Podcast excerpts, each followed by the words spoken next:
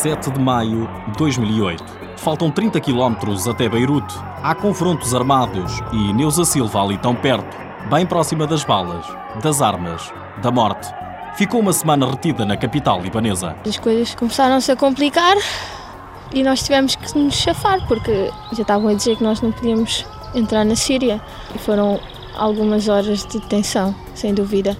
Lembro-me que a Nina até começou a chorar e, e estava super nervosa, porque se nós tivéssemos que voltar para trás, aí sim, aí eu ia ficar com muito receio. Não são só conquistas e alegrias para contar aos netos. O episódio no Líbano foi apenas um dos tormentos de Neuza. O primeiro aconteceu em 2006. Esteve à beira de terminar a carreira. Uma lesão no pulso levou a atleta ao desespero. Não conseguia recuperar do pulso, não tinha soluções, estava mesmo em desespero total. Mas tudo acabou em bem e agora, aos 25 anos, Neuza Silva é a segunda melhor tenista portuguesa atrás de Michel Brito.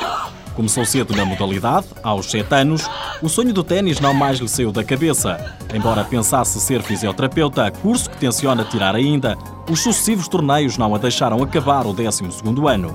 E o futebol? Fez e faz também parte da vida de Neuza, não fosse filha de Francisco Silva, antigo defesa central do Vitória de Setúbal e da Académica. Eu acho que se não jogasse ténis, jogava futebol.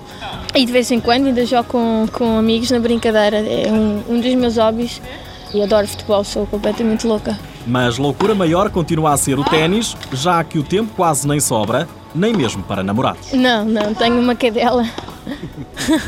Neuza Silva, 25 anos, tenista profissional. Entre vários feitos, destaca-se já pela participação nos quatro Grand Slam, é tetracampeã nacional e foi a primeira e única tenista portuguesa a passar uma ronda no Estoril Open.